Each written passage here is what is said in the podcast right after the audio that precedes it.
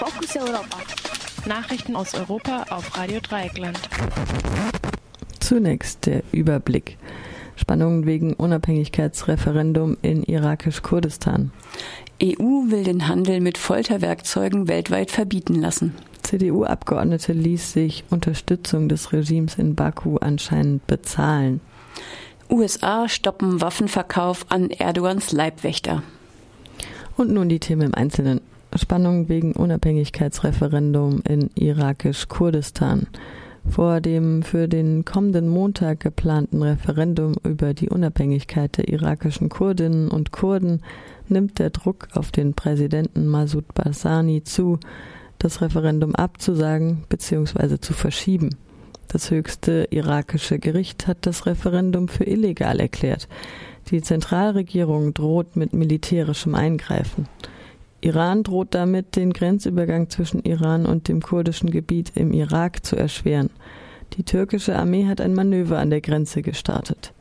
Der Präsident Tayyip Erdogan rief sogar in Bagdad beim Ministerpräsidenten Haidar el-Ibadi an, um über die Situation zu sprechen, obwohl sich beide Politiker sonst spinnefeind sind. Auch die USA und die UNO sind für eine Verschiebung des Referendums.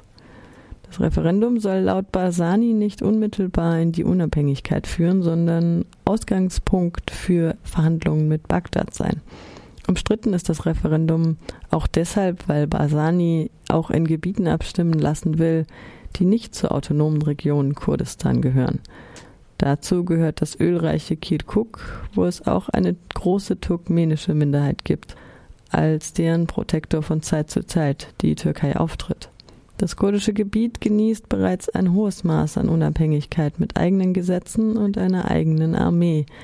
Es gibt auch ein eigenes Parlament, das aber wenig Bedeutung hat, da der Präsident Barzani lieber nach Gutsherrenart regiert und auch seine Amtszeit schon mehrfach überzogen hat. Aufgrund des niedrigen Ölpreises herrscht eine schwere Wirtschaftskrise. EU will den Handel mit Folterwerkzeugen weltweit verbieten lassen. Die Allianz für folterfreien Handel wurde von Argentinien, der Mongolei und der Europäischen Union gestartet. Nach Worten der EU-Kommissarin für Handel Cecilia Malmström haben sich bisher 58 Länder angeschlossen. Die angeschlossenen Länder verpflichten sich, den Handel mit Foltergeräten zu verbieten. Genannt werden zum Beispiel Elektroschockgürtel, Metallzacken und Chemikalien für Exekutionen. Nicht beitreten sollen Länder, in denen es die Todesstrafe gibt. Dazu gehören unter anderem die USA, China, Japan, Indien, Weißrussland, Ägypten, Pakistan und Iran. CDU-Abgeordnete ließ sich Unterstützung des Regimes in Baku anscheinend bezahlen. Nach einem Bericht der Süddeutschen Zeitung hat die CDU-Bundestagsabgeordnete Karin Strenz in den Jahren 2014 und 2015 als Einnahmen aus Nebentätigkeit jeweils einen Betrag zwischen 7.500 und 1.500 Euro angegeben, die sie von der Firma Line M Trade erhalten habe. Strenz gibt nicht an, worin die Nebentätigkeit bestehen soll. Laut Handelsregister gehört Line M Trade dem ehemaligen CSU-Bundestagsabgeordneten Eduard Lindner, der auch die Gesellschaft zur Förderung deutsch-aserbaidschanischen Beziehungen, abgekürzt GEFTAB, leitet, soll laut der Süddeutschen Zeitung 800.000 Euro von drei Briefkastenfirmen erhalten haben, die von der in Aserbaidschan herrschenden Familie Alijev genutzt werden. Lindner bestritt gegenüber der Zeitung nicht, dass er Geld von einer NGO in Aserbaidschan erhalten habe und dass diese auch Geld aus staatlichen Töpfen erhalte. Außerdem gab er zu, mit GiftUp und Line M Trade die gleichen Ziele zu verfolgen. Aber zurück zur CDU-Bundestagsabgeordneten Karin Strenz. Strenz unterstützte das Regime auf verschiedenen Wegen. Auf ihrer Website zeigte sie ein Bild des Präsidenten von Aserbaidschan, Ali Aliyev. Im Europarat stimmte sie als einzige Deutsche gegen eine Resolution, mit der Aserbaidschan zur Freilassung politischer Gefangenen aufgefordert wurde. Strenz und Lindner waren auch gerne als Wahlbeobachter in Aserbaidschan, wobei ihnen von anderen beklagte Probleme nicht auffielen.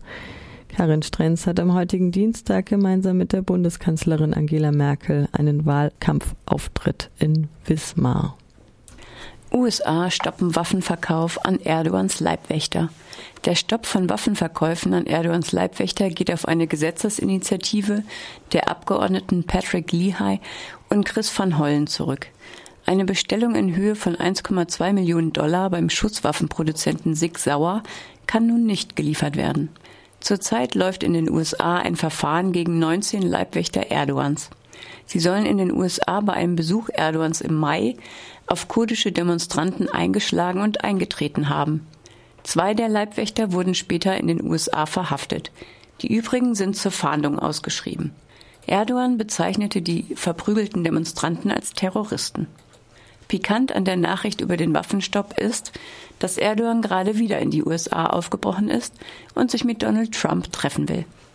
Das Verhältnis der beiden Länder ist ohnehin gespannt, unter anderem weil ein Gericht in New York ein Verfahren gegen einen ehemaligen Minister Erdogans eröffnet hat. Es geht um die Verletzung eines Embargos gegen Iran und einen Korruptionsskandal, der im Jahr 2013 die Regierung Erdogan erschüttert hatte, der in der Türkei aber nicht gerichtlich untersucht wurde. Dem Vernehmen nach reist Erdogan diesmal ohne eigene Leibwächter in die USA.